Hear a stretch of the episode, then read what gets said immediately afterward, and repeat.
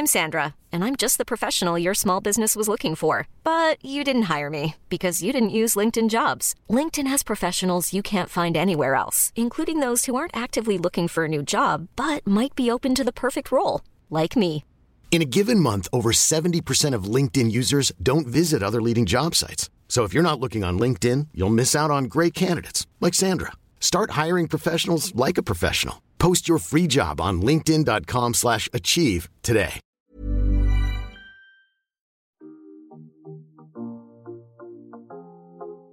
Hello Bienvenue dans le podcast Intention. Mais en fait, on parle de quoi dans ce podcast? Euh, et si on arrive juste à donner un peu de bon sens aux gens, bah pour moi, ça, c'est aller vers une alimentation plus saine. Est-ce que vraiment, on c'est doit clair. encore vous répéter que nous, leur équilibrage alimentaire a changé notre vie? C'est en dehors de notre zone de confort que s'opère toute la magie de la vie. Et les amis, c'est tellement life changing. Montrer euh, sur les réseaux que être entrepreneur, c'est archi chouette. Euh, ça, c'est clair et net. Donc en fait, On a tout revient toujours à l'alimentation. Encore une fois, bah, c'est incroyable. Notre santé, c'est 90% d'alimentation. Ouais, c'est fou. Et voilà, c'est ça l'ambition de notre podcast.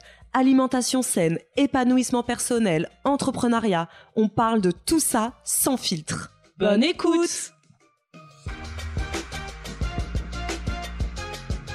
Bonjour et bienvenue dans un nouvel épisode. Alors euh, aujourd'hui, c'est Isadora qui parle et je suis accompagnée de Claudie. Bonjour Claudie. Bonjour Isadora. Alors là, Claudie, au moment où on parle, elle est euh, à Lisbonne, au soleil, et nous sommes en visio, toutes les deux, ça. parce que même en vacances, elle, prend un petit peu de temps pour nous. Voilà, avec Et ça, plaisir. c'est chouette. Avec plaisir. Et aujourd'hui, j'avais hyper envie de parler euh, d'un sujet que moi qui, bah, qui m'anime, hein, mais qui nous anime euh, toutes les deux. C'est euh, le pouvoir du fait maison. Et c'est vrai que très souvent, quand nous, avec Marisa, on dit sur les réseaux, il faut faire maison le plus possible, euh, retourner dans votre cuisine, etc. Bah, très souvent, on va nous dire, oui, c'est bien joli, mais bon, on n'a pas le temps, etc., etc. Et j'avais envie que tu sois là, Claudie, en tant qu'experte, pour nous dire pourquoi aujourd'hui il est vraiment essentiel qu'on reprenne tous le pouvoir de notre cuisine et qu'on reprenne en fait le fait maison, euh, de transformer nous-mêmes ces aliments. Donc c'est ça qu'on va voir ensemble Ouais, aujourd'hui, toutes les deux, Mhm. et pour vous. Super. Alors première question, de toute façon, euh, ce serait finalement c'est quoi un aliment transformé, euh, semi-transformé, ultra transformé? Mhm. C'est quoi un aliment transformé? Un aliment transformé, si tu veux, c'est un aliment qui, dans lequel, dans sa composition, on va trouver euh, des intrants, donc des choses qu'on a mis dedans, ce qu'on appelle des intrants, qui sont soit eux-mêmes transformés, soit chimiques, c'est-à-dire pas du tout reconnus dans la nature, pas du tout connus dans la nature euh, et reconnus par le corps. Et après, entre semi transformé ou ultra transformé, on va dire, bah, c'est quelque part et la qualité de ces intrants et la quantité de ces intrants.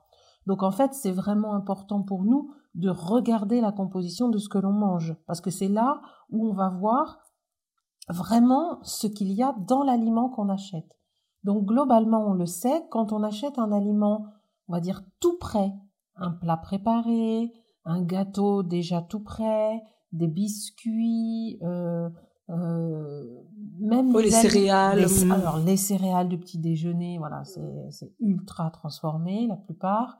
Euh, des, même des préparations, hein, on va dire euh, de, de charcuterie, des choses comme ça, c'est transformé parce qu'il y a des intrants à l'intérieur, des choses que le, le, le, transformateur, le fabricant a mis euh, pour plusieurs raisons.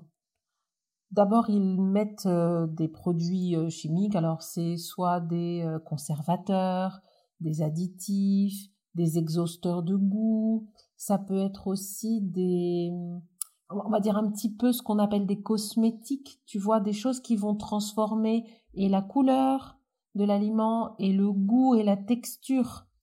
Euh, tu vois, pour que ça plaise plus aux enfants, par exemple, un gâteau euh, un peu, je, je sais pas, une confiture plus rouge, un, un, un gâteau euh, un peu plus euh, chocolaté, enfin voilà. On va transformer la couleur de cet aliment, donc on va y ajouter un intrant, euh, chimique. Dans, dans tout le commerce, en fait, dès qu'on achète quelque chose quelque part de préparé, euh, eh bien, euh, eh bien, on, on sait qu'il a été transformé. Alors entre peu transformé, transformé et ultra transformé, tout dépend de ce qu'on y a mis dedans. Donc la meilleure solution pour manger le moins transformé possible, c'est de faire soi-même. Alors après, dans tous les circuits, tu trouves des choses transformées, c'est-à-dire que euh, euh, globalement, les industriels ils transforment pour que euh, pour que l'aliment se garde plus longtemps, d'accord? Comme ça, ils peuvent en préparer, voilà, pour qu'il soit transportable. ils transforment pour que ça coûte moins cher. Donc, pour qu'ils vendent plus, parce que quand c'est pas cher, on a plus facilité à acheter. Et puis, ils transforment surtout, surtout, surtout pour nous rendre addicts. C'est-à-dire que, c'est-à-dire que, euh, en mettant des exhausteurs de goût, en mettant euh, des, des, couleurs un peu différentes et surtout en rajoutant du sucre. Alors, je, je, quand je dis sucre, euh, un produit ultra transformé, il n'y aura pas écrit sucre complet. Euh, ils vont utiliser des sucres complètement transformés, des sucres invertis, des sucres de, des sirops de glucose, des choses comme ça qui vont nous rendre addicts aux produits. Et quand on est addict, on rachète.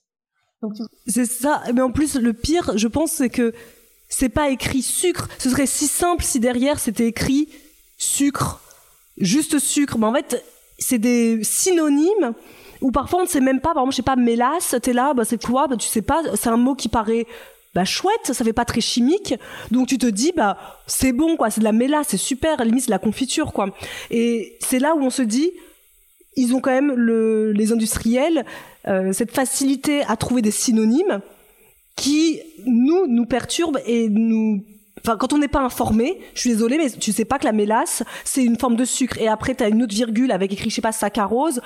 Tu sais pas. Et puis après, c'est écrit une autre virgule, glucose. Tu te dis, ah oui, il y a beaucoup, finalement, de sucre dans ce produit. Euh, on va dire ultra transformé de l'industriel. Mais tu disais aussi que il y en a partout du transformé. Oui.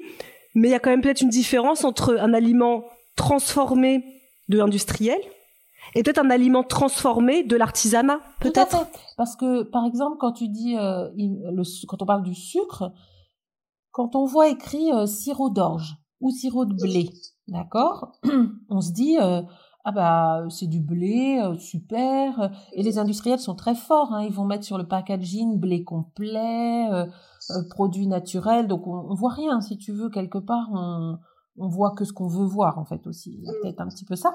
Mais sirop de blé, tu te dis, oh bah super. Sauf qu'en fait, dans la graine du blé, pour obtenir le sucre, on va le travailler, le, le, le passer dans des, comment dire, dans différents états chimiques pour récupérer une petite molécule de ce, de ce grain de blé qui est effectivement une partie du sucre. Et c'est ces transformations chimiques qui, qui vont donner le sirop de blé, donc un sucre qui n'est pas on va dire, qui n'est pas intéressant pour le corps. Bien sûr, si tu manges une graine de blé, tout dans la graine, il y a les fibres, il y a l'amidon, donc le sucre qui est contenu dans le blé, comme l'amidon par exemple, va être facilement euh, assimilable par le corps. Mais quand tu as juste le sirop de blé, qui a été transformé par plein de produits chimiques, vois, donc effectivement, un artisan, lui, soit il, utilise un, bon produit, c'est-à-dire euh, un peu de sucre euh, non raffiné par exemple, ou euh, des céréales non raffinées, ou euh, en tout cas un produit qui n'est pas transformé, alors oui, mais tu peux aussi avoir euh, aussi un, petit fabricant qui va utiliser du sirop de blé qu'il achète en grande quantité. Donc là encore, l'important c'est d'avoir la composition du produit qu'on achète. Mais je suis d'accord, plus tu te rapproches du fabricant, plus tu vas vers un petit producteur, plus tu t'assures quelque part que déjà tu peux avoir des réponses, et puis que, que tu as plus de chances, on va dire, d'aller vers du, du moins transformé. Parce que c'est vrai, quand on va chez, par exemple, un artisan, quand on regarde, par exemple, je sais pas moi, les cookies d'un artisan que j'achète euh, au moins une fois par mois, là, bah, les ingrédients qu'il y a au dos, c'est limite ce que j'ai chez moi pour faire mon, la même chose. Je pourrais en fait refaire son même cookie avec les ingrédients que j'ai chez moi, puisque c'est exactement les mêmes qui a écrit au dos, mais je prends pas le temps de le faire parce que je, voilà, j'ai pas spécialement envie. Alors qu'un produit très souvent ultra industrialisé, quand tu regardes au dos, bah les ingrédients je les connais même pas, je les ai sûrement pas chez moi. Donc je sais que ça a dû être créé de façon très euh, technique Et donc ça s'éloigne. Je sais pas, moi, je parle de d'une bolognaise. Enfin, tout le monde sait ce qu'il y a dans une bolognaise. Hein. Je veux dire, une bolognaise, de la viande, des carottes, de la sauce tomate, puis c'est tout. Alors que quand on va l'acheter auprès d'un industriel, bah, t'as une liste tellement incroyable d'ingrédients que tu te, demandes même comment on peut avoir la même chose que moi je fais à la maison. Parce que c'est pas du tout les mêmes ingrédients. La chimie, c'est merveilleux pour ça. C'est-à-dire que ils sont capables en, en chimie, euh, culinaire ou pas culinaire, de reproduire un goût. C'est de la cosmétique. De reproduire une texture, de reproduire une couleur. Donc, tu vas penser manger de la sauce tomate, mais il va y avoir très peu de tomates dedans, tu vois? Donc euh, globalement, l'industriel, le gros industriel, il s'y retrouve parce que il va faire ça et ça va lui coûter moins cher. J'imagine que les cookies que tu achètes euh, une fois par mois chez ton artisan, ils coûtent plus cher qu'une boîte de cookies que tu achèterais en grande surface. Quand on est dans notre euh, dans un magasin ou quand on veut acheter quelque chose, on doit se poser la question de de, qu'est-ce qu'on veut en fait, euh, qu'est-ce qu'on veut, euh, comment dire, c'est quoi l'objectif de, nos achats et voilà, est-ce que je veux acheter beaucoup euh, et pas cher? Alors ça a l'air bateau ce que je dis là, mais est-ce que je veux acheter voilà beaucoup et pas cher en me disant c'est pas cher, c'est un industriel connu, ils ont pignon sur rue, mais il n'y a pas de problème, je peux donner ça. voilà, donc quelque part, on donne à cet industriel notre quitus pour lui dire, bah, je vous fais confiance, mais en fait, on n'est pas libre du tout puisqu'on ne comprend pas ce qu'il a mis dans sa composition. Ou alors, est-ce qu'on veut garder notre liberté et dire, moi, je veux savoir ce que je mets à manger dans mon corps, euh, et dans ces cas-là, je fais moi-même, ou j'achète, comme tu dis, à un petit artisan dont je connais la, la, qualité et la réputation et je peux aller voir ce qu'il met dedans. Et dans ces cas-là, je garde ma liberté. Tu vois, on prend un cran au-dessus, c'est-à-dire que juste se dire ah ben je regarde ce qu'il y a comme composition, c'est déjà bien. Mais le cran d'au-dessus, c'est dire est-ce que je suis libre dans mon assiette quand j'y mets ce que j'y mets? C'est la vraie question à se poser. C'est intéressant ça. La plupart du temps, on, enfin je dis on parce que ça peut m'arriver aussi, on n'est pas totalement libre. Parce que quelque part, euh, tu vois, là, je suis à Lisbonne, j'étais obligée d'aller faire quelques courses pour manger. Euh, je me suis retrouvée devant. Bah, déjà, je comprends pas trop ce qu'il y a sur les compositions, mais bon, j'ai lâché. Hein, je me suis dit, tant pis, il faut qu'on mange. Voilà, c'est pas grave. Je fais pas. Je, je sais pas où sont les marchés. C'était hier dimanche. Euh, voilà. Mais je, je, lâche, mais je suis pas libre dans ce que je mange. J'ai dit, ok, je vais me nourrir, mais ça va pas me nourrir, ça va euh, rassasier quelque chose. Donc tu vois, il y a la liberté de se dire, est-ce que je suis libre dans mon assiette? Et pour moi, faire soi-même, c'est acquérir un petit peu de liberté. Un peu beaucoup même. C'est hyper intéressant et surtout que, est-ce que finalement, quand on va dans les supermarchés, on achète pour se nourrir et pour se faire du bien à notre corps, à notre mental, euh, à nos enfants, à notre foyer, ou parfois on se demande est-ce qu'on n'achète pas aussi juste pour un plaisir immédiat, un goût? Par exemple, une pâte à tartiner très connue, je citerai pas le nom, quoi qu'on aurait le droit puisque nous sommes sur un podcast indépendant, mais bon, vous l'avez compris. Est-ce qu'on l'achète pour un plaisir juste immédiat? C'est évident, je pense que oui, quelque part dans la réponse. Je sais, mon conjoint est un gros consommateur de ce produit-là c'est un plaisir immédiat. Il n'y a pas la question de, en effet, je m'en fous de la compo parce que généralement tous ceux qui achètent ce type de produit, comme mon conjoint, il en a absolument rien à faire de la compo à l'intérieur. Et quand je lui parle justement de, oui, mais tu ne sais même pas ce que tu manges et le bien que ça pourrait faire ou le mal plutôt à ton corps, ce n'est pas un sujet, c'est le plaisir immédiat qui compte. Donc est-ce que finalement avec l'industrie agroalimentaire, on n'est pas arrivé à une une phase où l'alimentation devient uniquement un plaisir immédiat plus que le l'essence de notre véhicule. Ouais, alors je vais te dire, je sais même pas si c'est du plaisir. Pour moi, c'est de l'addiction. Euh, je je sais pas tout à fait pareil parce que pour moi, dans le mot plaisir, quand je veux me faire plaisir, je vais choisir un aliment euh, en liberté. C'est-à-dire, ah oui, aujourd'hui, je sens que j'ai envie de citron. Tu vois, j'ai un citronnier en face de moi, j'ai envie de citron. Ok, c'est ça la liberté. Mais parce que ça vient pas comment dire D'un marketing aussi. Oui, et ça Mm. ça dépend pas de quelqu'un d'autre. Alors que là, euh, je te donne l'exemple qui n'a, enfin ça, je sais pas si je t'en ai parlé. Je j'ai une voisine euh, qui a un chat et quand elle est pas là, on s'occupe mutuellement de nos chats. Et il y a quelque temps, quand elle est pas là, elle leur donne euh, des petites boîtes euh, dont je tairai le nom, mais tu sais, euh, avec- ça fait comme une pâtée là. Euh, donc je dis bah ok, j'en donne. Puis je voulais pas lui laisser la boîte vide dans son dans sa cuisine. Je dis bah je la ramène à la maison et je mets la boîte vide dans le dans le sac jaune hein, chez nous, dans le sac jaune. Et là, mon chat à moi qui n'a jamais mangé un truc pareil, jamais, il mange que des croquettes avec une composition aussi euh, intéressante. Donc il a jamais mangé ça. Et il ne mange rien d'autre que ces croquettes. Tu lui mets un bout de jambon, il en veut pas. Enfin, il est très particulier, mais il en veut pas. Et là, il se plante devant la poubelle et il miaule comme jamais je ne l'ai vu miauler. Mais comme vraiment un enfant qui veut un bonbon. Tu vois, ça m'a fait penser à ça. Je vais voir. Et en fait, il avait senti l'odeur qui restait dans la boîte de pâté de ce chat. Et donc, je me suis dit, mon Dieu, mais qu'est-ce qu'ils mettent dans les aliments pour chats, pour animaux, qui le rend si addict, en fait, dépendant? Bon, je vais pas chercher, parce que de toute façon, euh, voilà. Mais je- par extrapolation, je pense que la même chose se produit dans les aliments ultra transformés que nous ingérons. C'est-à-dire qu'il y a un pouvoir addictif certainement dû au sucre, hein, il n'y a pas de mystère, euh, qui fait que parce que qui, qui fait qu'on a envie d'y revenir. Donc tu vois, c'est même pas du plaisir. Pour moi, c'est on est à l'opposé de la liberté là, mais sans le savoir. Et, et, et il faut savoir que le, le- le- dans le cerveau, le sucre se loge à la même place que lorsqu'on se drogue. Donc c'est une drogue. Et, et effectivement, comme il est caché euh, dans tous nos ingrédients, on le voit pas. Donc on ne le sait pas. Et puis de toute façon, on n'a pas envie de le voir quand on est addict. Donc c'est une addiction qui n'est pas, on va dire, euh, dangereuse en soi dans l'immédiat. Euh, à terme, c'est bien sûr, c'est un, c'est Bah, intéressant justement ce, que tu dis sur c'est pas euh, dangereux dans l'immédiat. Parce que ça me fait me soulever, on en a parlé hier dans notre live, la question de est-ce que c'est du poison? Et quand on regarde, nous, par exemple, des retours de courses sur YouTube parfois, on voit euh, les mamans montrer plein de, produits ultra transformés, des gâteaux, etc., des brioches, du Nutella, etc., en disant ça c'est le petit déjeuner pour les enfants.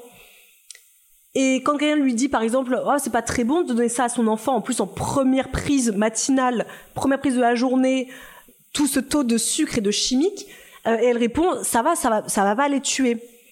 Et, et Marisa, on s'est dit, ouais, c'est vrai. En soi, si je lui donne là maintenant à ma fille, par exemple, du Nutella, c'est sûr que immédiatement, c'est pas comme si je lui donner de, de la mort au rat, elle va pas tomber par terre. Elle va pas tout de suite, et hop, mourir. Et je veux, et là, ce serait en plus, là en plus, on dirait que c'est la maltraitance. Ça qui est ça drôle. serait, Il y a ça un serait truc- contre-productif pour l'industriel, hein, parce que t'en rachèterais pas. Euh, Complètement, on n'achèterait pas. Mais là, on dirait qu'on est maltraitant. Si je donnais ça, euh, euh, par exemple, la mort au rat à ma fille, elle meurt tout de suite, c'est la maltraitance. En revanche, donner des produits ultra transformés qui pourront être délétères plus tard, bah finalement, l'industriel ou l'État ne dit pas, attendez, c'est c'est limite de la maltraitance aussi quelque part de mais comme on n'est pas informé bah on le sait pas Alors, en fait, on fait voilà. euh, On n'est pas informé, pourtant, euh, il y a énormément d'études aujourd'hui scientifiques et depuis plusieurs, euh, beau- enfin, beaucoup d'années, au moins 10, 10, 20 ans maintenant. Parce que tout ça date des années 80, hein, tous ces aliments ultra transformés. Euh, on sait aujourd'hui que c'est délétère.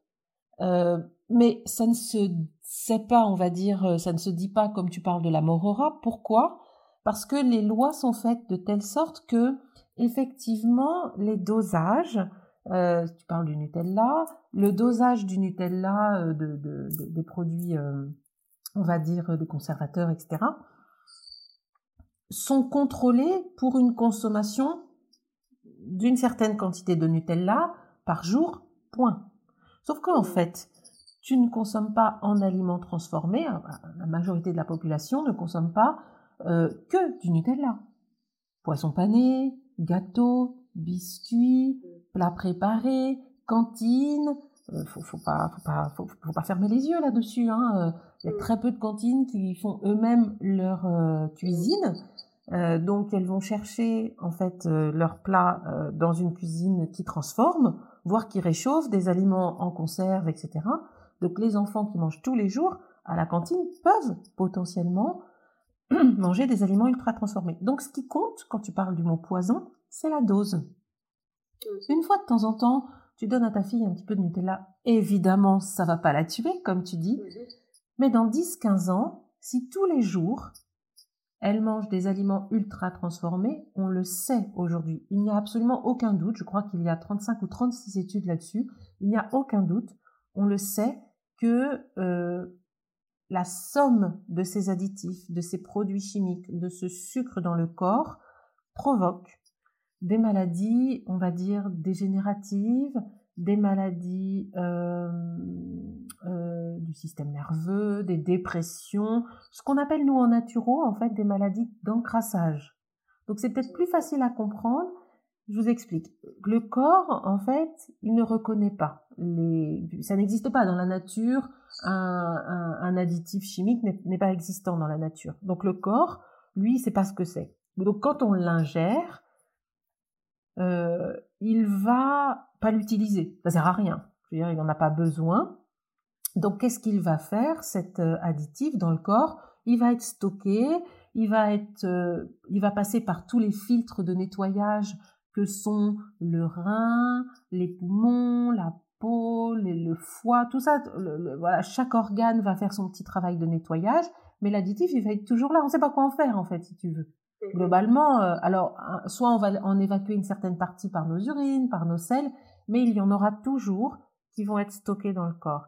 Et c'est cet encrassage qui ne se voit pas. Je veux dire, euh, on ne voit pas qu'on a un stock d'additifs dans le corps.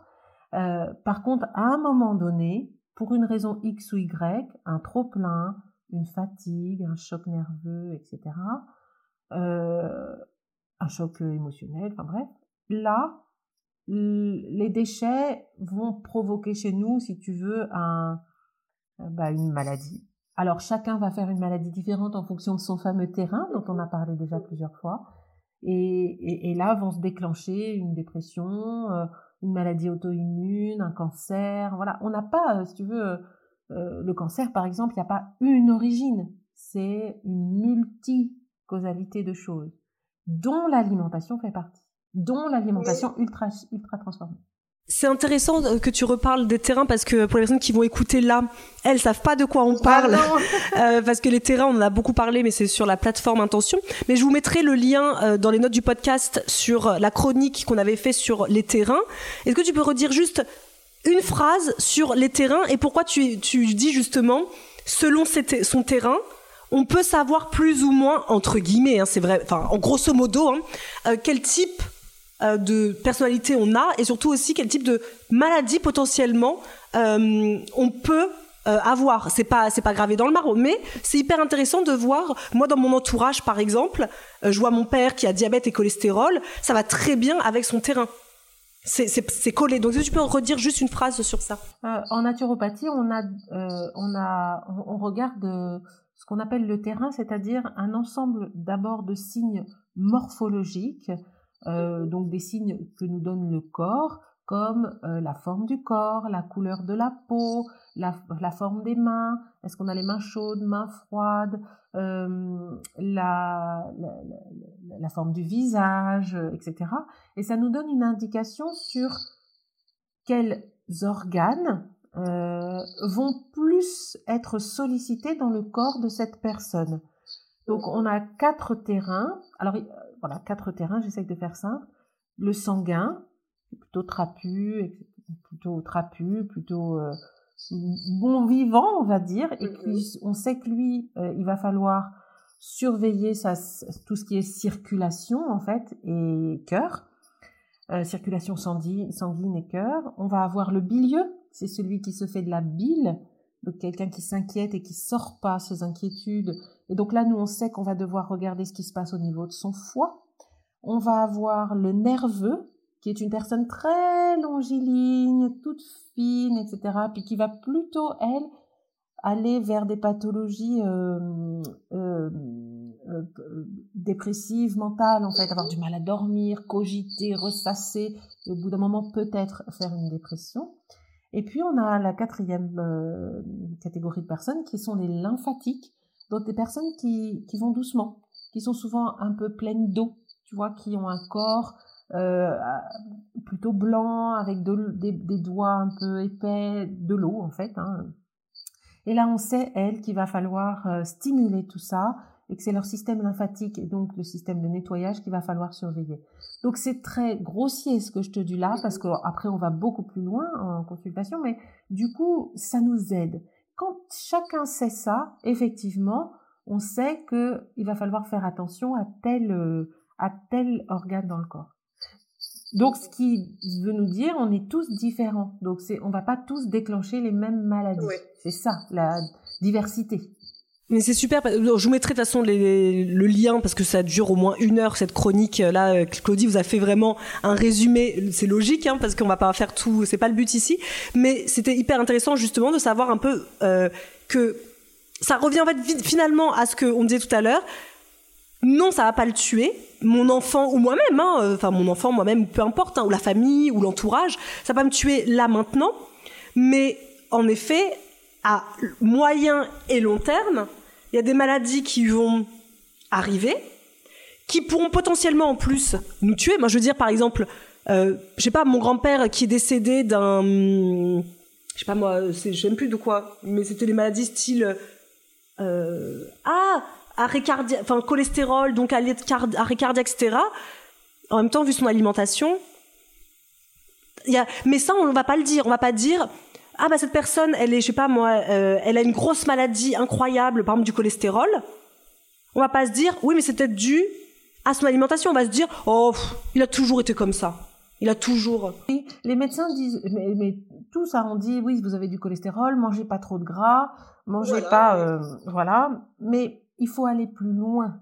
C'est-à-dire que euh, effectivement, pas de gras, bah, voilà, il faut faire du sport, on est d'accord. Bon.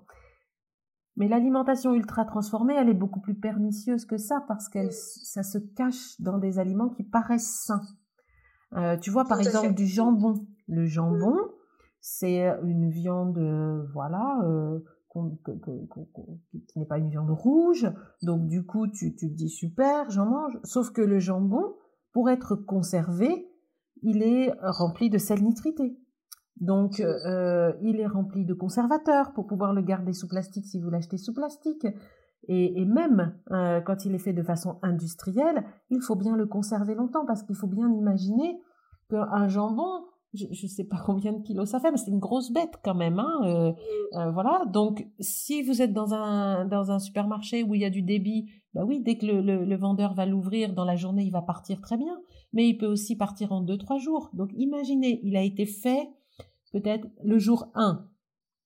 Euh, il faut qu'il soit transporté. Donc déjà, il faut qu'il soit acheté, transporté, stocké dans le magasin, ensuite vendu. Donc il peut se passer je sais pas, au bas mot peut-être euh, une semaine, dix jours, je n'en sais rien. Mais tout ça, il faut que ce soit, qu'il faut que le jambon, il arrive sur l'étal du marchand et dans votre assiette, toujours de la même couleur, toujours le même goût, toujours, eh ben tout ça, il faut que ce soit transformé chimiquement. Sinon, ce n'est pas possible. Donc, seul, à la rigueur, le charcutier qui fait lui-même son jambon et qui accepte d'en perdre une certaine partie s'il met pas trop de produits chimiques dedans, donc vous allez le payer un peu plus cher puisque lui il va avoir de la perte. Euh, là, oui, effectivement, il y aura moins d'intrants chimiques. Donc tu vois, tout se ramène quelque part à au prix. Hein, il, faut être clair. Quand on achète quelque chose, un aliment qui est assez cher, c'est pas souvent parce que le producteur il dit oh non mais moi je vais vendre ça cher, super, ça va passer. Non, c'est que la plupart du temps, c'est que c'est fait de façon soit artisanale, soit traditionnelle, et c'est fait pour ne pas être gardé longtemps. Donc le risque de perte est plus important. Donc, puisqu'il y a risque de perte, je suis obligé de le vendre un peu plus cher. Donc vous, en nous, en tant que consommateurs, quand on accepte de payer un produit un peu plus cher que sous plastique dans une grande surface, euh, voilà, qui est là depuis longtemps, eh bien, on fait un choix. C'est ça la liberté, tu vois. Euh, c'est pour ça qu'on revient toujours à ça en fait. Et en faisant maison, pour moi, on gagne un cran de liberté. Mais c'est hyper intéressant parce que ça me rappelle trop mon papa il y a quelques mois. Euh, j'achète mon jambon chez euh, à la ferme. Et l'autre fois, je demande au charcutier, euh, il se conserve combien de temps votre jambon? Il me dit, bah là on est, donc je l'avais acheté le vendredi. Il me fait, faut le manger aujourd'hui et demain. Dimanche, c'est déjà un peu trop tard. Et je lui dis, bah, je lui demande est-ce qu'on peut le congeler? Il me dit, ah non, le jambon, ça se congèle pas, etc. Et du coup, j'ai dit, bah, pas de souci. Du coup, bah, oui, ça coûte un peu plus cher, mais t'en achètes moins. Parce que autant, par exemple, du jambon euh, industriel, tu vas pouvoir acheter le paquet de 6, 7, 8 tranches. Parce que tu sais que tu as laissé au frigo et tu vas pouvoir le bouffer. Alors que, et même parfois, je me souviens, moi, à l'époque où j'achetais du jambon euh, sous vide, là, je ne le couvrais même pas. C'est-à-dire que j'ouvrais la petite, euh, l'opercule, je prenais ma tranche et je reposais l'opercule qui était à moitié ouverte. Et limite, après, c'était un peu dur, là, et je le mangeais quand même. Hein, donc, c'est pour te dire, euh, ça, c'est vraiment... Euh. Et du coup, j'en achète que deux tranches, puisque je sais que il va falloir le manger en 24 heures. Bon, bah, je vais acheter que deux tranches. Et j'en une fois, j'en achète quatre tranches parce qu'on était quatre à la maison. Et je pars, et mon père qui était chez moi ouvre le frigo, voit mon jambon qui est donc gris, parce qu'il est absolument pas rose, quand il n'y a pas de conservateur, etc. dedans, bah, il est gris. Et mon père, donc moi, je rentre le soir à la maison et je cherche mon jambon. Il me dit, j'ai oh ma fille, je t'ai jeté le jambon parce que euh, il était passé, il était tout gris, donc j'ai jeté à la poubelle. Mon jambon euh, qui m'a coûté limite euh, 4,50€ les deux tranches, 5 euros les deux tranches, tu l'as jeté à la poubelle. Et là, on s'est, on dit, on a beaucoup rigolé avec ça avec mon père parce qu'on s'est dit, même mon père qui tu vois a 60 ans, il y a, toute une éducation à faire pour lui expliquer que, ben, en fait, non, ce, ce produit était hyper bon, mais pour toi, il est, il est, alors que pourtant, c'est une génération qui a connu, logiquement, ce jambon euh, gris. Donc, euh, c'est ça qu'on se dit, oui, c'est plus cher, mais on en mange aussi moins, parce que ça se conserve aussi moins, quelque part. Et puis, quand on dit c'est plus cher, ça peut faire peur, parce qu'effectivement, il y a des enfants. Mais en fait, moi, je pense que dans l'équation, euh, on peut se permettre d'acheter un peu plus cher certains produits qu'on ne peut pas faire soi-même. Vous n'avez pas encore fait de recette sur le jambon, les filles. je trouve que ça ne va pas du tout. les produits qu'on peut pas faire soi-même, moi, je suis prête à les mettre, à y mettre un peu plus cher car de qualité. Et le reste, je fais moi-même. Donc l'équilibre, il se retrouve plutôt que d'acheter tout prêt, plutôt que d'acheter euh, effectivement déjà préparé ou conserve, etc globalement, euh, quand on va sur le marché, acheter un kilo de carottes, ça coûte pas très cher. Si on achète une, une comment dire, une barquette de carottes râpées euh, déjà prête, bah, ça coûte beaucoup plus cher. Certes, ça va plus vite.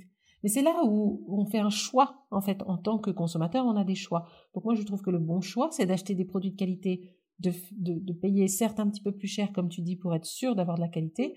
Et tout ce que je peux faire, je le fais. Et c'est vrai que, du coup, les conseils que vous donnez pour dire voilà comment on cuisine soi-même, comment on s'organise, les meal prep, etc. Ça nous fait gagner du temps. Parce qu'il y a beaucoup de gens qui achètent tout prêt, je pense, parce qu'ils ont peur de ne pas avoir le temps ou qu'ils ne sont pas organisés. Ou... Mais très souvent, ce qu'on nous on voit sur la plateforme, mais surtout euh, sur Instagram dans des commentaires qu'on a, c'est que les personnes ne savent pas faire la cuisine. Eh hmm.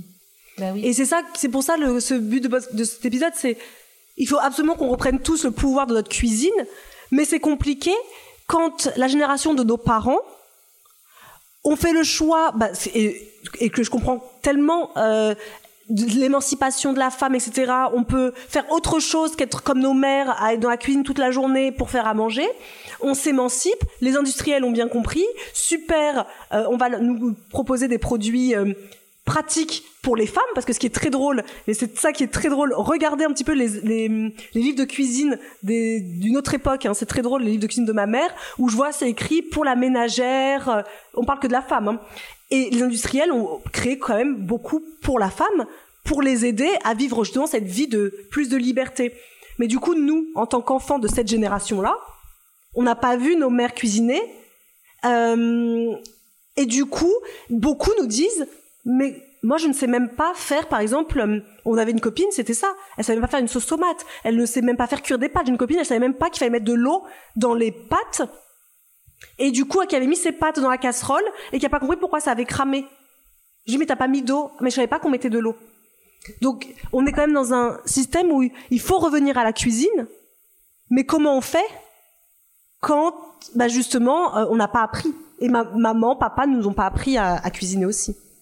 Bah oui, oui, c'est bah c'est tout ce qu'on a dit, c'est avoir conscience. En fait, avoir conscience que ce que l'on met dans son corps euh, a une importance énorme sur notre santé et euh, sur notre bien-être en général et notre longévité, etc. Et puis peut-être aussi euh, enfin valoriser, ça commence à être pas mal revalorisé grâce à vous, plein d'émissions de télé, je pense, sur la cuisine, tout ça, ça revient.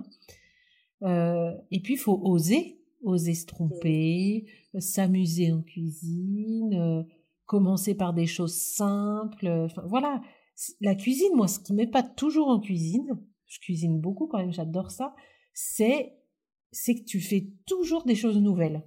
En fait, tu dis, on n'a pas 50 000 ingrédients différents, et malgré tout, on fait toujours, euh, enfin, une sauce tomate, elle ressemble jamais à la sauce tomate d'hier.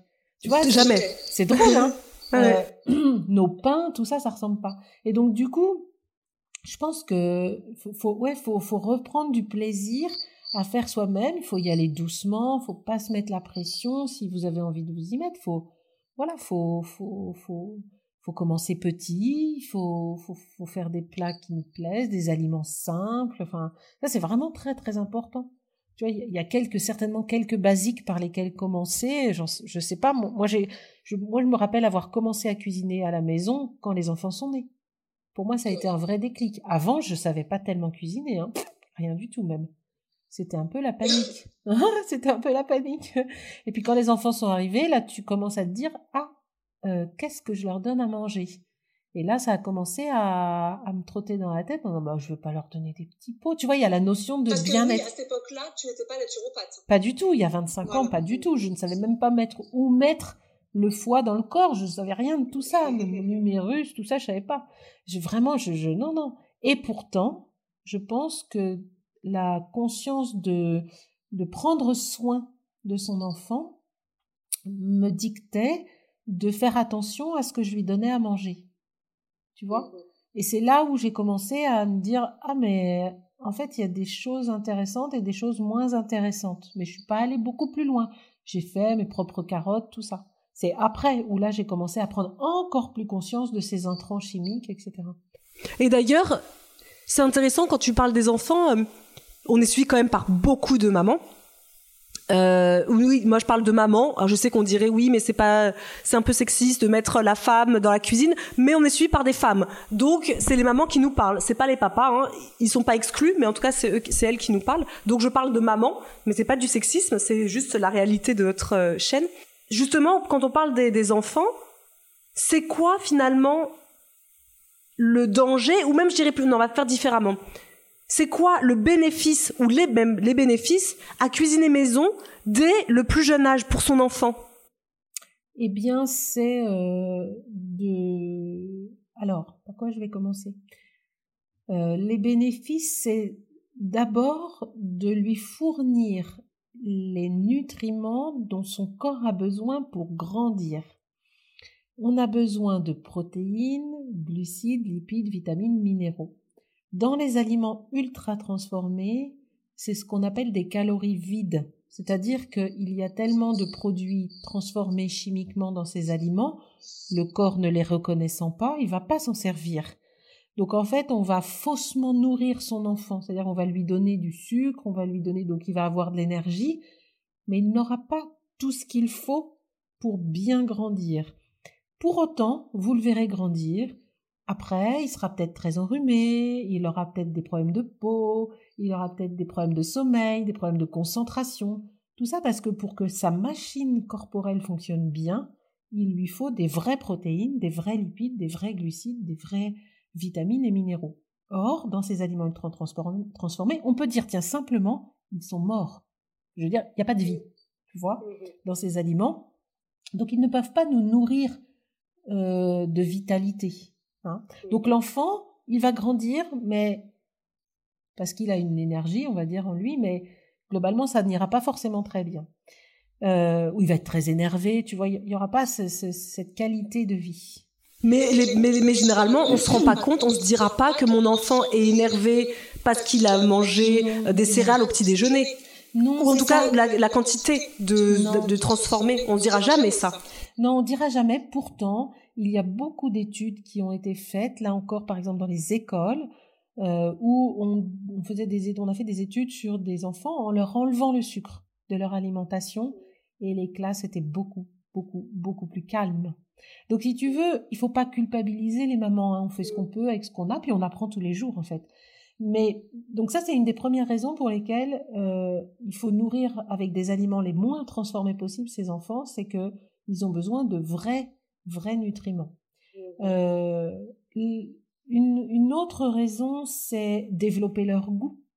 En fait, l'intérêt des industriels, c'est que vous achetez un paquet le jour 1, le jour 10, vous achetez le même paquet, il aura le même goût. T'imagines si tu, tu- s'il n'a pas le même goût, tu vas être déçu ou bon voilà, donc tu vas pas le racheter. Donc il faut qu'il y ait le même goût. Donc en fait, nos goûts vont être de plus en plus lissés si on si on mange que ultra transformé, en gros très sucré, en gros très salé, et donc du coup le goût est hum, ouais lissé. T'as déjà goûté des petits pots pour bébé. Perso, je fais pas la différence entre petits pois et brocoli en fait Ah non, c'est clair, c'est la clair. ouais. plupart du temps. Ouais. Alors que nous, quand on les fait, on sait pertinemment qu'on a fait des petits pois ou des brocolis. Donc tu vois, c'est développer leur goût, mais aussi accepter que l'enfant dise c'est pas bon, j'en veux pas. Alors qu'avec des petits pots, bah les enfants euh, globalement ils peuvent dire tout le temps oui, c'est tout le temps le même goût. En fait, globalement, euh, voilà. Donc tu vois, il y a une sorte euh, c'est là où je reviens vraiment à la liberté, c'est que on se dit en tant que maman, bah super, il aime les petits pots, c'est bien, il mange bien. Mais en fait, il mange toujours la même chose ou presque, toujours le même goût. Tu vois. Donc, euh, donc ça, c'est une autre bonne raison pour, pour développer leur goût, pour faire à manger à nos enfants avec des aliments les moins transformés possibles. Je pense qu'il y a une question de coût aussi, hein, et puis euh, peut-être aussi une question, euh, ouais, de prendre soin. Enfin, c'est important l'alimentation. Tout le monde euh, est capable de dire dans ma voiture, je dois mettre de l'essence si c'est une voiture essence, comme je dis tout le temps, ou c'est du diesel, je mets une voiture, je mets du diesel. Mais dans le corps, c'est pareil. On doit notre essence est très importante en fait. Ce qu'on y met dans le corps est très important. Donc ça commence dès l'enfance. Mm. Mais ça, c'est euh, notre rôle à nous de parents, finalement, de retourner dans la cuisine pour le faire. Alors que c'est vrai que euh, euh, très souvent à dire oui, mais quand on devient maman, on est fatigué, c'est difficile. Et on oublie qu'il y a des repas qui sont tellement simples que, en fait, peut-être que c'est aussi le biais des réseaux sociaux où on est allé dans un monde de la cuisine tellement élaboré, avec des photos tellement jolies, euh, avec euh, généralement des, comment on appelle ça, des stylistes culinaires.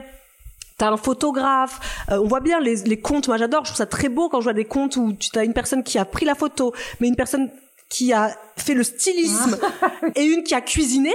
T'as donc trois personnes pour un plat. Je trouve ça fascinant, je trouve ça hyper beau, mais du coup t'as ce côté où tu te dis, bah toi ton assiette à côté de tes pâtes euh, à la sauce courgette avec ton petit gruyère dessus, C'est moche. moi, j'ai pas de styliste qui vient chez moi pour me faire mon assiette. J'ai pas une photographe qui vient, etc. Et c'est le biais aussi des réseaux où on a oublié qu'il y a des repas qui sont maison, faits en 3-4 minutes et qui sont tout aussi bons pour nous et pour nos enfants. C'est le biais aussi des... euh, nos, nos parents avaient moins ce côté-là de faire quelque chose d'hyper artistique.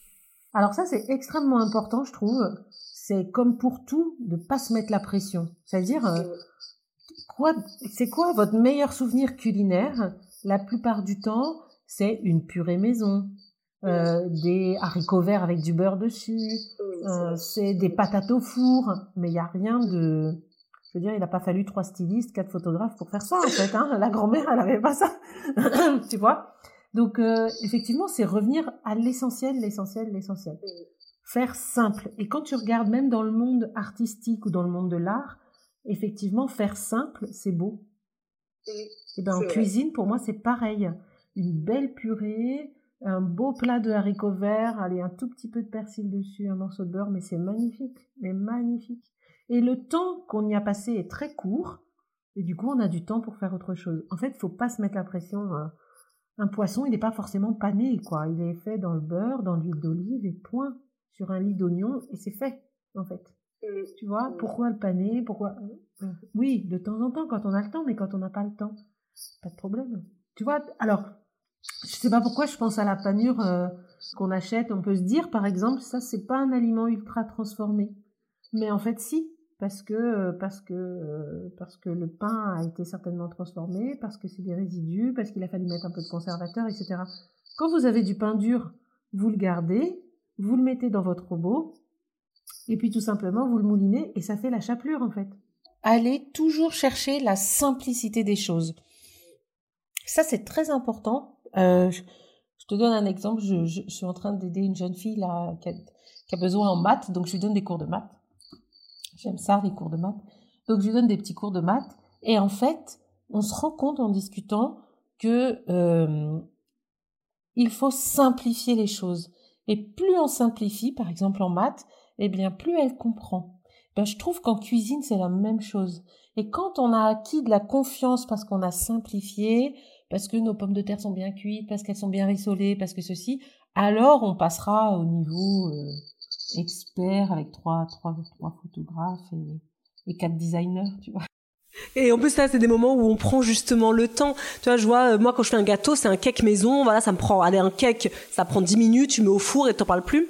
Et parce qu'après tu as acquis justement euh, de la confiance que je me suis dit bah à l'anniversaire de ma de ma nièce Gemma, ah bah j'ai envie de faire un gâteau, mais qui m'a, mais là pour le coup, oui, j'ai passé tout mon vendredi et mon samedi matin. Ça a été hyper long, mais parce que j'ai suffisamment confiance dans ma cuisine pour faire ça une fois dans l'année. C'est pas comme si je m'amusais à faire ça tous les jours. Et ça me fait penser aussi quand euh, ma mère faisait toujours des pommes de terre rissolées à la poêle. J'ai mis énormément de temps à les faire parce que ma mère, elle avait, c'était fondant, croustillant à l'extérieur et fondant à l'intérieur impossible. À chaque fois que je les faisais, moi, c'était jamais cuit. C'était cramé autour et pas cuit à l'intérieur. Et j'ai mis du temps à, me dire, mais comment je vais faire, comment je vais faire, jusqu'au jour j'ai compris qu'il fallait juste, bah, en fait, fermer ma poêle, mettre un, mettre couvercle, chose que je ne faisais jamais. Moi, je laissais à l'air libre, en fait. Et de ce jour-là, quand j'en fais à ma, à ma famille, tout me dit, mais c'est tellement bon tes pommes de terre rissolées. En fait, ça m'a pris 15 minutes.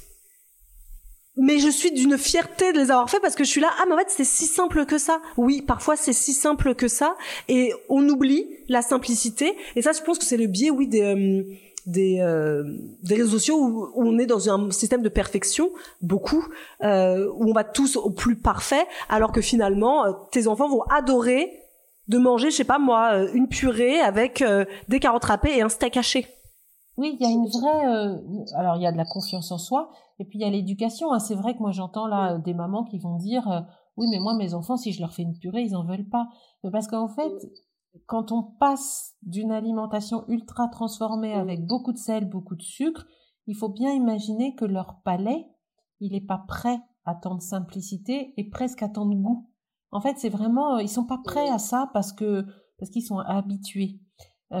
Eh ben justement, est-ce que tu as des conseils pour contrecarrer ces effets, euh, parce que je sais que les personnes qui vont nous écouter là, très souvent, et euh, nous aussi, hein, il y a quelques années, sont des personnes qui ont mangé tellement transformé que quand on leur dit de faire une soupe, ah bah, bah, bien sûr que j'imagine très bien que ça doit être une explosion en bouche assez incroyable.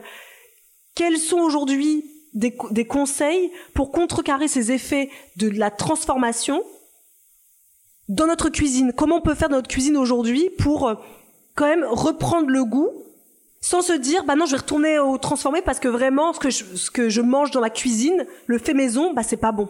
Alors pour moi le premier truc c'est des aliments de base de qualité.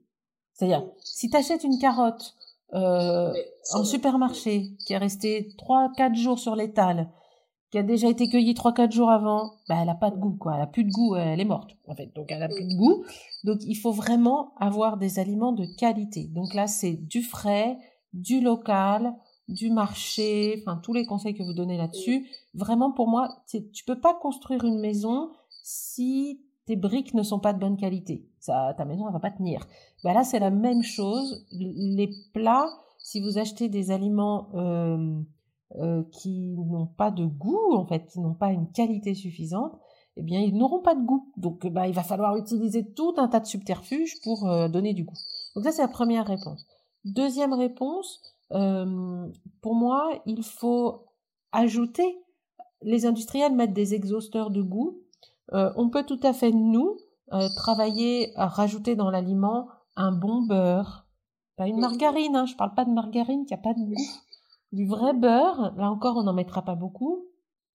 On peut rajouter beaucoup d'épices. Il y a les cuisines du monde, tu vois, là, je suis à Lisbonne, mais c'est, il y a des épices, ça sent bon, enfin, il y a des épices, donc on peut rajouter ça. On peut euh, mélanger aussi, c'est-à-dire que euh, on peut mettre dans une même assiette euh, des pommes de terre avec des haricots, avec des carottes, pas forcément tout mélanger ensemble dans l'assiette, mais demander aux enfants de picorer. et puis, bah, y aller doucement, c'est-à-dire que c'est comment dire, c'est accepter que redécouvrir le goût, ça prenne du temps. C'est mmh pas la première fois que vous allez présenter un plat qu'ils vont vous dire peut-être oh super c'est extrêmement bon ben il faut persévérer tu vois c'est c'est vraiment très important.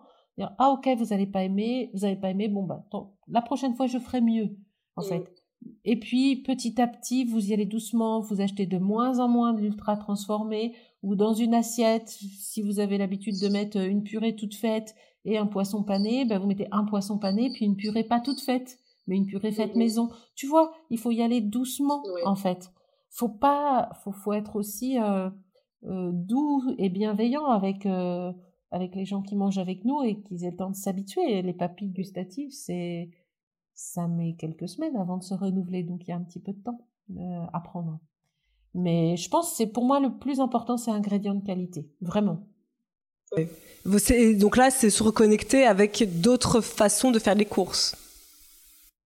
Ouais, donc ça veut dire, t'imagines toutes les implications, mais j'en suis consciente, hein, euh, avoir peut-être une organisation un peu différente, c'est-à-dire que pour beaucoup de personnes, c'est peut-être très simple d'aller une fois au supermarché tous les 15 jours, voire toutes les trois semaines, et d'acheter euh, des légumes euh, sous vide, par exemple, qu'on va garder une semaine, dix jours dans notre réfrigérateur. C'est tout à fait possible, hein, et à mon avis très courant.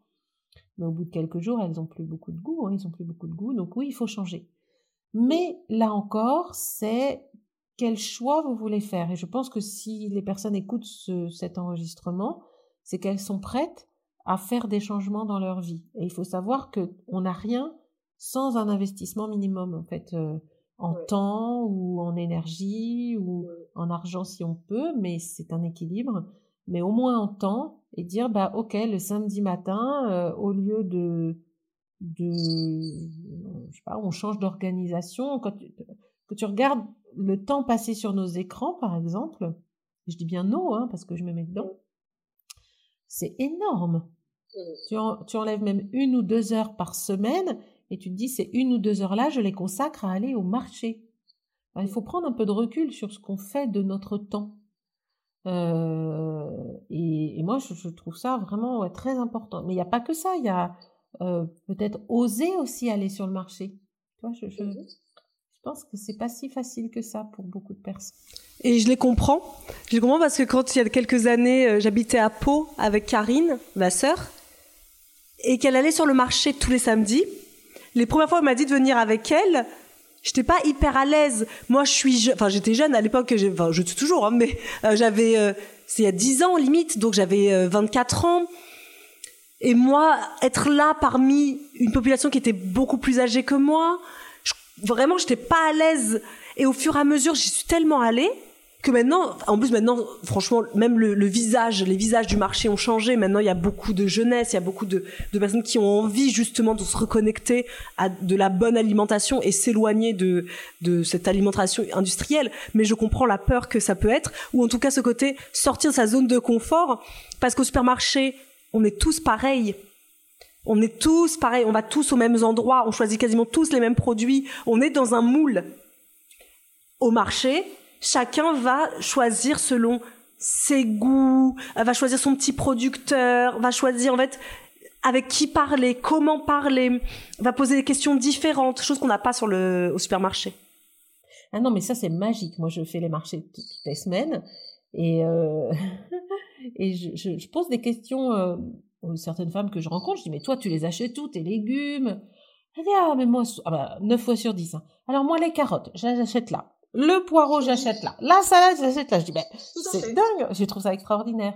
Et au fur et à mesure, tu te rends compte que euh, tu crées un lien en fait avec le producteur. Déjà, on se regarde dans les yeux. Et puis la semaine d'après, on se dit un bonjour, vous allez bien. Et puis la semaine d'après, oh bah super, aujourd'hui, euh, euh, tu vois, quand on a enlevé les masques, oh vous avez plus votre masque, je vois votre visage. Bon, voilà, ça c'est ça c'est du bonheur. Ça c'est vraiment du bonheur. Mais je comprends qu'il faille un peu de courage pour y aller parce qu'il faut oser en fait se montrer. Faut voilà, faut faut oser euh, choisir devant la personne. Alors que quand tu es au supermarché, t'as pas besoin de dire à quelqu'un alors je veux tant de carottes, je veux tant de poireaux. Là, il faut une interaction. Donc tu vois, ça va même beaucoup plus loin en, te le disant, je, je pense à ça. Faire sa propre cuisine, c'est créer du lien avec les autres en fait. En supermarché, bien sûr, tu peux créer, faire ta propre cuisine au supermarché, mais globalement, si tu veux des produits d'extrêmement fraîche, frais, enfin très très bonne qualité, il vaut mieux aller au plus près de chez toi et au plus local. Eh bien, tu crées du lien. Et ça, c'est magique. C'est quand même, euh, Et finalement, quand on reprend le pouvoir dans sa cuisine, on crée du lien, bien sûr, avec ceux qui nous nourrissent, hein, quand même. Merci à eux d'être là, ces producteurs. Et en plus, si on continue sur cette lancée-là, à continuer à manger hyper industriel, c'est des métiers qui vont disparaître. Et je me dis, mais quel sera notre monde demain? Qu'est-ce qu'on va laisser comme planète et comme individu, comme être humain à l'humanité, enfin à la planète, si on continue à donner le pouvoir aux industriels plutôt que donner le pouvoir aux agriculteurs qui euh, font tout ça pour prendre soin de nous en fait. Donc c'est assez fou et surtout ça crée du lien donc avec ces, ces, ces, intervenants, ces personnes, mais ça crée du lien aussi avec notre famille. Je veux dire quand on fait à cuisine, on fait tous ensemble. Alors bien sûr pas tous les jours. Je, je sais bien qu'on va pas faire tous les jours à ma fille de deux ans et demi. Viens on fait à manger aujourd'hui. Non, euh, maman elle est fatiguée. si tu veux, va prendre ton bain et moi je vais faire à manger mais ça crée du lien dans la cuisine aussi. De temps en temps, hop, bah, on je coupe une carotte, la petite qui passe à côté, elle veut goûter. Maman, carotte, morceau.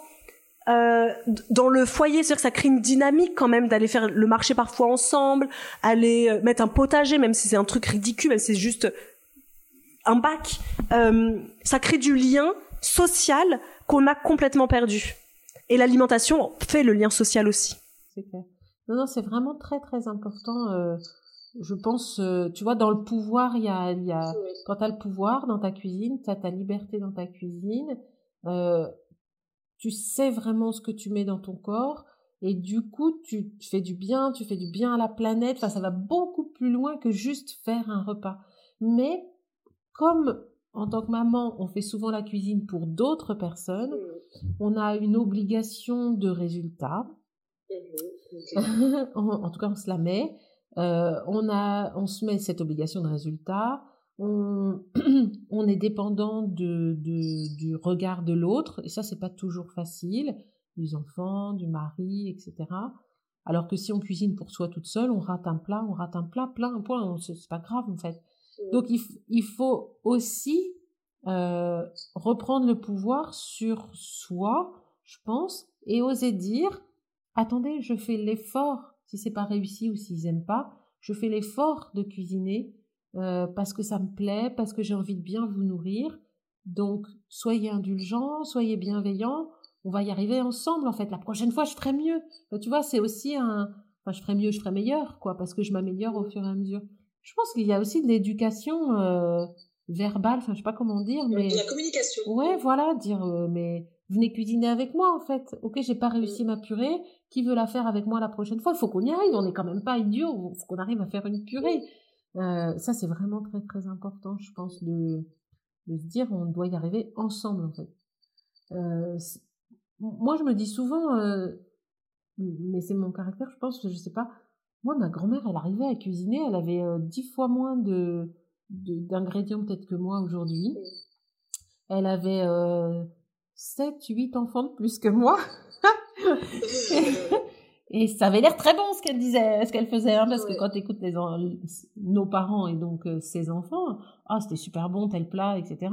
Alors ils étaient peut-être moins exigeants, je ne sais pas, mais ça avait l'air bon. Donc je, je, me dis, ben on doit être capable quand même. Ah mais c'est sûr. Après en plus c'est une, génération où ils n'avaient pas autant d'ustensiles, autant de. On a quand même plein de choses qui nous facilitent la vie. Tu vois le blender, le mixeur. Je veux dire nos grands-mères elles n'avaient pas ça.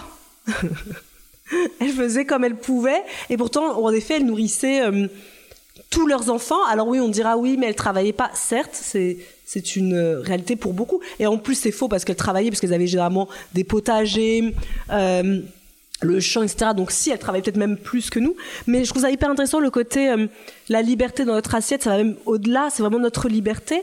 Parce que quelque part, alors ça va être un truc un peu profond, mais j'ai ça dans ma tête là depuis tout à l'heure que tu parles de liberté. C'est d'un côté, je peux comprendre qu'on laisse, la qu'on laisse notre pouvoir dans les bras des industriels, parce que est-ce que c'est pas difficile d'être libre et donc sortir d'un moule? Est-ce que c'est pas difficile d'être différent? Quand tu vas sur le marché, t'as un peu peur, tu vois, là, t'es pas, t'es pas à l'aise, etc. Alors que quand t'es au supermarché, tu te sens chez toi, tu te sens à l'aise. Et ben moi je me dis, les plus grandes transformations dans le monde ont été faites par des personnes qui étaient différentes on va dire peut-être euh, des opposants, euh, des personnes qui sont sorties de ce cadre, mais qui ont été vues avec des yeux complètement différents. Et c'est eux qui ont fait le monde libre qu'on peut avoir aujourd'hui. Est-ce que nous, aujourd'hui, après toutes ces années avec et les réseaux sociaux, on n'est plus libre non plus, hein, on a vraiment les pouvoirs politiques, l'agroalimentaire, est-ce qu'on est prêt aujourd'hui à se dire, on sort un petit peu de cette roue de hamster pour aller vivre notre propre liberté, je pense que ça peut être difficile. Ça va plus loin que juste aller euh, sortir du, supermarché. Oui, je pense. C'est très profond en fait. Et puis, euh, et puis, euh, comment dire, dans, notre rôle, je pense par exemple à nos enfants, par rapport à nos enfants, pour aller dans le sens de ce que tu dis qui est très intéressant, c'est que on a un rôle de nourrir, donc de faire vivre. Et pour aller encore plus loin, de se faire aimer. Mhm. C'est-à-dire que quand on, tu vois, quand, quand tu, tu, je sais pas, tu te rappelles une grand-mère hein, qui cuisine bien ou une maman qui cuisine bien, c'est quoi ton sentiment? C'est dire t'es protégé, t'es, oh, c'était bien quand elle nous faisait le petit plat, tout ça. Donc il y a cette notion-là. Et quand tu veux sortir, comme tu dis, de ta zone de confort en tant que maman, si tu si as l'habitude de faire des plats un peu tout près ou de pas trop cuisiner à la maison, quelque part, tu es dans une zone de confort, de sécurité, parce que tes enfants aiment ce que tu fais, mais c'est pas toi qui le fais, mais voilà, ils ont un goût qui est habitué. Ben, sortir de cette zone pour reprendre le pouvoir dans sa cuisine, c'est un risque énorme. C'est le risque que je ne sois plus aimée. Tu vois, on va jusque là, ah en fait. c'est fort, hein. Donc je comprends que ce soit difficile. Euh, donc il y a un vrai travail sur soi. Je parle de la personne qui cuisine, vu qu'effectivement c'est surtout des femmes qui nous écoutent, la cuisinière. Un vrai travail sur soi pour dire mais je suis aimée de toute façon en fait. Globalement, mes enfants vont toujours m'aimer, euh, que je cuisine bien ou mal. Euh, donc il, faut que je me lance pour euh, pour prendre ce petit risque qui est vraiment tout petit parce que à un moment donné ce qu'on va faire en cuisine va être très bon. C'est un apprentissage. Il faut s'entraîner, c'est du sport, il faut s'entraîner, c'est un exercice, il faut s'entraîner, donc il faut faire, refaire de façon persévérante et on va y arriver en fait avec des recettes. Tout ce que vous donnez est très simple en fait. Globalement, ça marche. Il y a du, il y a du goût derrière. Il faut juste que les autres se réhabituent, mais on sera toujours aimé. Tu vois Oui. C'est en fait c'est hyper important ce que tu dis parce que on le voit beaucoup sur le groupe, euh, notre groupe euh, Intention c'est euh, j'ai fait ça à ma famille et ça a été un échec, euh, personne n'a aimé et je comprends dans le message que la personne laisse sur le groupe Facebook que ça l'a impacté émotionnellement, bien évidemment, parce que depuis toutes ces années où tu avais pris la sauce tomate toute faite dans des pâtes blanches euh, avec un, du jambon sous vide, bah là tout le monde était d'accord à la maison.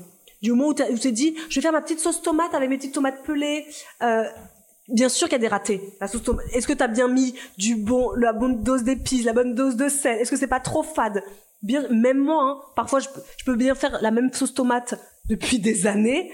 Parfois, quand je la mange, je suis là, bah tu vas me dire, euh, ah c'est un peu fade. Ah bah ouais, j'ai mal dosé le sel de cette fois-ci, j'ai mal dosé les épices. Oupsie, ça arrive. Et c'est vrai qu'on sent le côté, bah je suis triste parce que à table on m'a fait comprendre que ça n'allait pas. Mais ce qui est drôle, c'est ça. Mais ce qui est drôle, c'est que moi qui étais élevée par une maman qui ne voulait pas d'industriel à la maison, donc on avait le droit genre euh, un pot de Nutella par an, quoi, limite, ou deux, deux par an, je crois. Nous, on était plutôt fâchés contre elle. Euh, quand on allait chez les potes qui, qui avaient toujours plein de gâteaux et nous on n'avait pas tout ça parce que nous on avait des gâteaux maison mon dieu quel bonheur mais en même temps quel malheur parce que j'avais pas le droit à mes Twix moi mais je me dis oui sur le coup j'étais fâchée contre ma mère je l'aimais pas. C'est pas que je l'aimais pas, c'est que j'étais contrariée qu'elle m'ait pas donné ce que je voulais. Mais des années plus tard, par rapport à tous les podcasts qu'on fait aussi, à toutes les vidéos, elle voit bien que, mais merci maman, tel point qu'on t'aime de nous avoir donné ces outils. Euh, et je pense que là, elle se rend compte à quel point merci maman parce que ça nous a permis nous d'être euh, en santé, et de, de, enfin, de répercuter ça à nos propres enfants. Donc bien sûr, maman, on t'aime d'avoir pris soin de nous. Donc quelque part, c'est un message à toutes les mamans. Oui, ils vont bouder. On a boudé. Mais ils vont pas ne pas vous aimer. Ils vont juste bouder. Bouder. Et, et, et faire, quelque part, faire soi-même le plus possible sa cuisine, c'est donner de l'amour à, à ceux qu'on nourrit. Tu vois euh, Donc de toute façon, ça va se ressentir ça sera peut-être pas sur le moment, ça sera... mais à un moment donné, vous êtes dans le juste et c'est très très beau. C'est un beau geste en fait de faire soi-même. C'est vraiment un beau geste. Alors il faut pas culpabiliser, tous pas culpabiliser. Je veux dire, on apprend tout le temps. Hein. C'est vraiment très important de se dire qu'il faut pas culpabiliser pour celles qui n'ont euh, pas encore fait le pas beaucoup mais hum, ne, ne, ne pas risquer, euh, enfin, on ne risque pas de ne pas être aimé. On risque, oui, d'être boudé. Bon, bah, ma foi, ils s'en remettront. Hein euh. Et plutôt très bien, j'ai envie de vous dire, plutôt très bien. Plutôt très bien, puis il faut un petit temps, puis il faut le faire aussi avec de l'humour, avec du jeu. Il faut préparer le terrain en disant, bon, allez, aujourd'hui, c'est moi qui fais ma purée, hein, donc vous me direz ce que vous en pensez. Enfin, tu vois, il y a plein de trucs à faire en fonction de votre caractère. Mais amusez-vous, quoi. Il y a, il y a... C'est ça, l'alimentation, c'est que du plaisir. Mais sauf que quand tu la délègues à quelqu'un, et particulièrement un industriel, on va dire la plupart du temps, bah, il est où le plaisir en fait? Il y, a, il y a presque plus de plaisir. Quelque part, tu as nourri un industriel, tu lui as donné ton argent pour qu'il fasse à ta place ce beau plaisir qui est de nourrir ta famille. Euh, non, non. Moi, je préfère m'investir, effectivement, euh, mettre du temps, mettre ma, la musique que j'aime, le podcast que j'aime, pendant que je cuisine, être bien centré, bien concentré, et ça passe, ça passe. Mais, mais tout, hein, moi aussi j'ai fait des trucs, ils me les ressortent encore, hein, des gâteaux moches, euh, des, des gâteaux tout flasques, euh, bah oui, oui, oui, oui.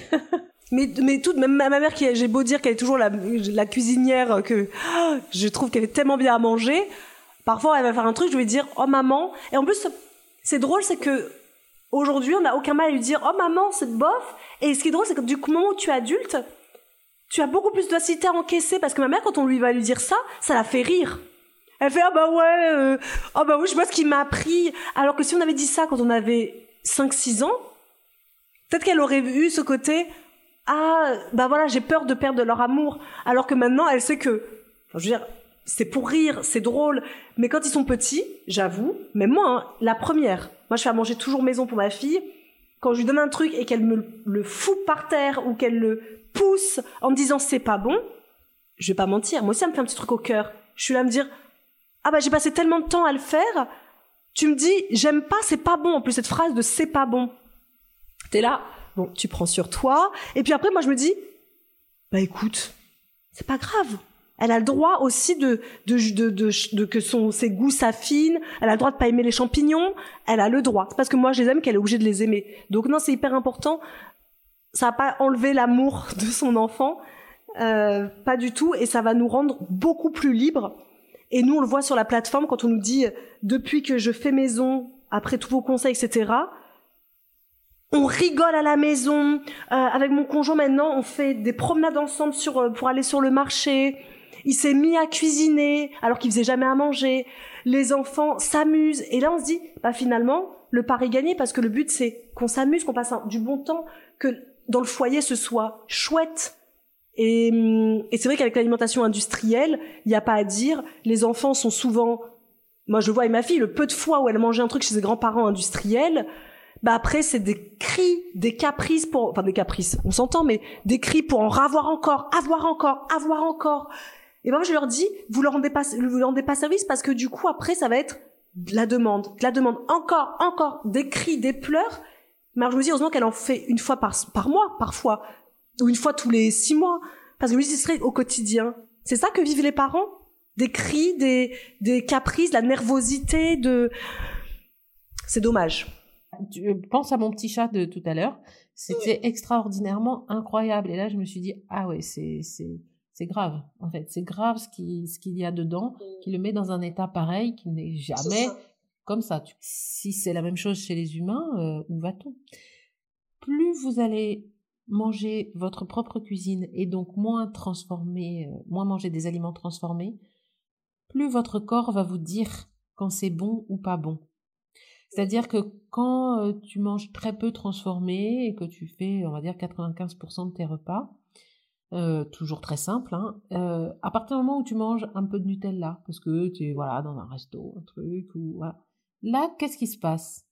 Un bouton, une petite crampe au ventre, une selle différente. Tu dis, ah, tiens, qu'est-ce qui se passe? Ah, bah oui, j'ai mangé ça. Et ça, c'est extraordinaire. Alors que quand c'est le fameux déchet dont je te parle. Le corps a pas su quoi en faire, donc il le ressort par la peau, un bouton, par euh, les selles, par euh, une odeur, par euh, un mal de ventre. Bon, bah ok, j'ai une petite crampe, voilà. Mais quand tu en manges tout le temps, tout le temps, tout le temps, au bout d'un moment, le corps, il, tu vois plus les signaux en fait, parce qu'il y en a beaucoup sur la peau particulièrement. Donc du coup, tu les vois plus les signaux, et le corps il s'encrasse. Donc ça c'est un vrai avantage. Plus on mange sainement, plus les signes quand on mange pas sainement sont forts. Alors on va dire, oh, c'est embêtant, mais, mais c'est super. C'est tellement drôle, je dis, mais alors attends, c'est tellement drôle. Nous sommes lundi présentement. Vendredi, Mathieu, mon conjoint, donc, nous, me dit, je pars chez mes parents, pendant tout le week-end, tu vas être seul chez toi. Tu vas être seul à la maison, profites-en, repose-toi. Super, je suis tellement contente. Je vais faire mes courses sur le marché le vendredi matin comme tous les vendredis matins. Et il me dit, il faudra juste penser à aller à Super U, acheter des couches pour Alba parce qu'il n'y en a plus. Je prends toutes celles de pour le week-end, donc après il n'y en aura plus. Ok. Je vais donc à Super U acheter des couches. Je suis seule à la maison. Je passe. Alors là, les personnes qui nous connaissent très bien, qui me connaissent très bien, savent tout de suite ce de vers quoi j'ai été attirée. Je vais à Super U, puis je, suis dans les rayons, je prends le paquet de couches et je passe devant le rayon qui est pour moi ce que j'aime énormément, les madeleines. Les madeleines. Moi, désolé, je n'aime que les madeleines industrielles. Quand je les fais maison, ça n'a pas ce goût d'industriel. Ça aussi, c'est très drôle. Ça n'a pas ce goût-là. Donc, j'en achetais peut-être une fois par an. Mais c'est un petit peu mon petit truc, quoi. Je prends le paquet. Donc, imaginez les madeleines avec la petite coque chocolat au lait en dessous. Ah, en plus Voilà. Je rentre à la maison toute contente en me disant voilà, ce soir, je vais me prendre, euh, je vais faire mon petit repas, puis après, j'aurai en dessert une petite madeleine. À 16h, mon estomac gargouille, je me dis, oh, bah, je vais prendre une madeleine. 16h30, je me dis, oh, j'en prends une deuxième. 17h, j'en prends une troisième. Qu'est-ce qui s'est passé? J'ai vomi tout le vendredi soir. Ah, voilà. Le lendemain, je suis toujours barbouillée, je vomis, j'ai la diarrhée. Soyons crus, hein, soyons honnêtes. Et ensuite, je me rends compte qu'en fait, bah, il me semble que ce que j'ai là aujourd'hui, quand je parle, hein, je suis patraque, j'ai une gastro. Qui est arrivée juste après les madeleines. Donc je me suis dit, attends, et Marisa, je l'appelle, je fais, je vais pas bien, je fais que vomir. T'as mangé quoi Des madeleines industrielles. Et du coup, on a ri parce qu'elle m'a dit, t'es vrai. C'est toujours comme ça avec moi. Quand je mange un truc hyper industrialisé, automatiquement mon corps mais il me l'éjecte et moi généralement c'est sous forme de vomissement. Alors qu'à la base je voulais juste manger trois madeleines quoi. Eh ben non, mon corps n'a pas supporté. Du coup, vous imaginez bien que j'ai le paquet de madeleines là qui me dégoûte quand je passe devant. Mais euh. donc ça veut dire que tu as le droit de manger ces madeleines parce que euh, voilà, mais que ton corps te dit ok, t'as mangé, super, tu t'es fait plaisir. Quelque part, les trois madeleines, tu t'es fait plaisir, tu vois. Bah, finalement. Mm, oui, mais après ton corps a dit j'en veux pas, donc maintenant, je vais les éjecter. Donc il les a, il a, il a fait euh, ce qu'on appelle nous en naturo une manifestation de la force vitale, c'est-à-dire que il a dit ok, euh, elle est mignonne, Isadora, mais ça passe pas du tout ce truc-là. Donc je les éjecte. Donc je les éjecte comme je peux par le haut ou par le bas. Et certains, toujours en fonction de nos terrains, de nos sensibilités, d'autres vont les sortir par la peau en forme de boutons, d'autres ça va être juste des douleurs, donc des douleurs articulaires par exemple aussi. Hein. Il y a plein de personnes qui mangent pas bien et qui ont des douleurs articulaires atroces et qui ne savent pas comment s'en sortir. Juste, juste l'alimentation, c'est vraiment très important. Donc, euh, donc merci ton corps. Bon, t'en as un petit peu profité, mais il t'a aidé, tu vois. Et ça, c'est, euh, on va dire, tu en mangerais tout le temps, tu serais pas tout le temps en diarrhée ou en vomissement. Euh, tu serais certainement très mal, tu aurais des douleurs, t'aurais, euh, voilà, tu serais pas trac, tu serais pas en forme, tu serais peut-être triste, tu serais peut-être voilà. Mais là, maintenant que tu as fait un travail sur toi et que tu manges, on va dire, 99,9% du temps conforme à ta physiologie, eh bien, quand c'est pas conforme, on te le dit. Comme une voiture. La voiture, elle se serait arrêtée si tu avais mis du diesel. Tu vois, bah c'est ça. Donc, reprendre le pouvoir, c'est vraiment aussi euh, euh, dire à son corps, attends, mais tu es si merveilleux que je te donne quelque chose qui est bon pour toi. Et ça, on a oublié, parce que les industriels, c'est pas que de notre faute, hein, faut pas non plus, euh, voilà. Les industriels savent très bien nous le faire oublier, hein. Vous regardez les packaging, euh, c'est bon pour les enfants, enfin, je sais pas ce qu'ils disent parce que je regarde plus trop, mais en gros, c'est sain, naturel, voilà. Donc nous, on se laisse leurrer. Enfin, dire, après tout, c'est aussi ça, faire confiance. Bah non. Là, en termes d'alimentation, je pense qu'on ne doit faire confiance qu'à soi-même.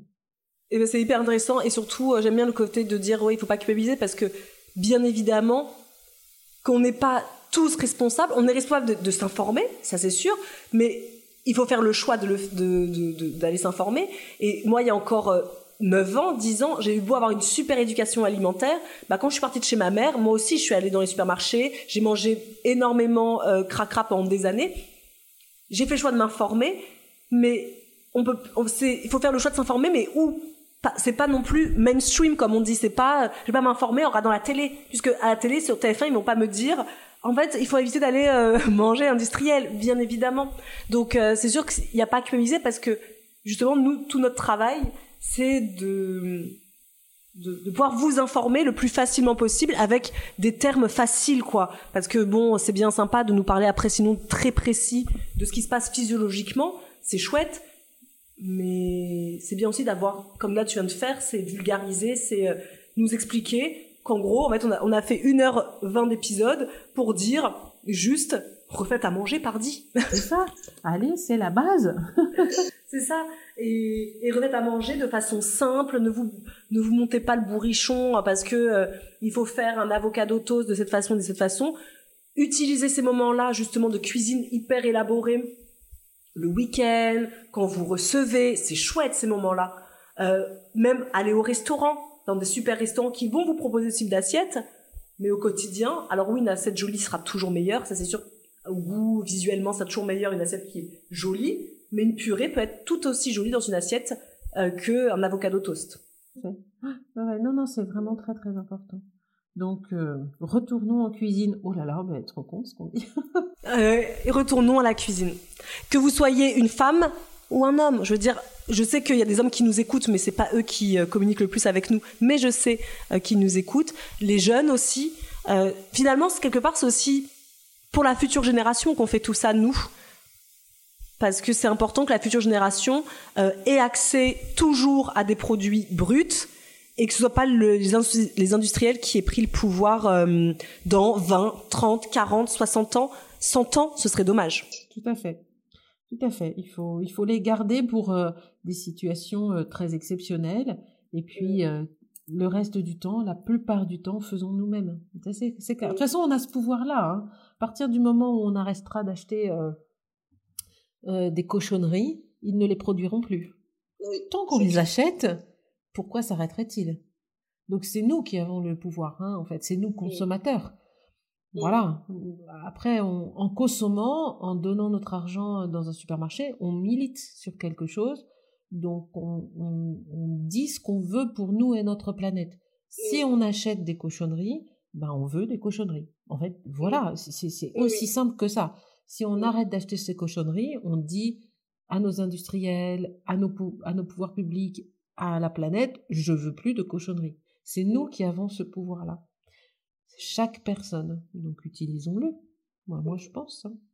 Et en plus, c'est pas ça, ça va, on ne demande pas d'aller dans les rues et de, de faire de la grève ou quoi. On demande juste de. Ouais, dans. Exactement. Tout se passe finalement dans notre cuisine. C'est fou. Et eh ben, ce sera le mot de la fin. on vote dans notre cuisine aujourd'hui. bah, merci beaucoup, Claudie. C'était, euh, comme d'habitude, hyper intéressant. Je trouve que c'est toujours passionnant de, de se rendre compte du pouvoir qu'on peut avoir, même si on pense ne plus l'avoir. Et ça qui est drôle. Donc, on espère que cet épisode vous permettra de vous dire, ouais, moi aussi, je peux. Je vais bien commencer quelque part. Même si c'est au plus bas, et eh ben c'est pas grave. On va pouvoir que évoluer et ça qui est chouette. Donc on se dit à très bientôt pour un nouvel épisode. Et en attendant, à plus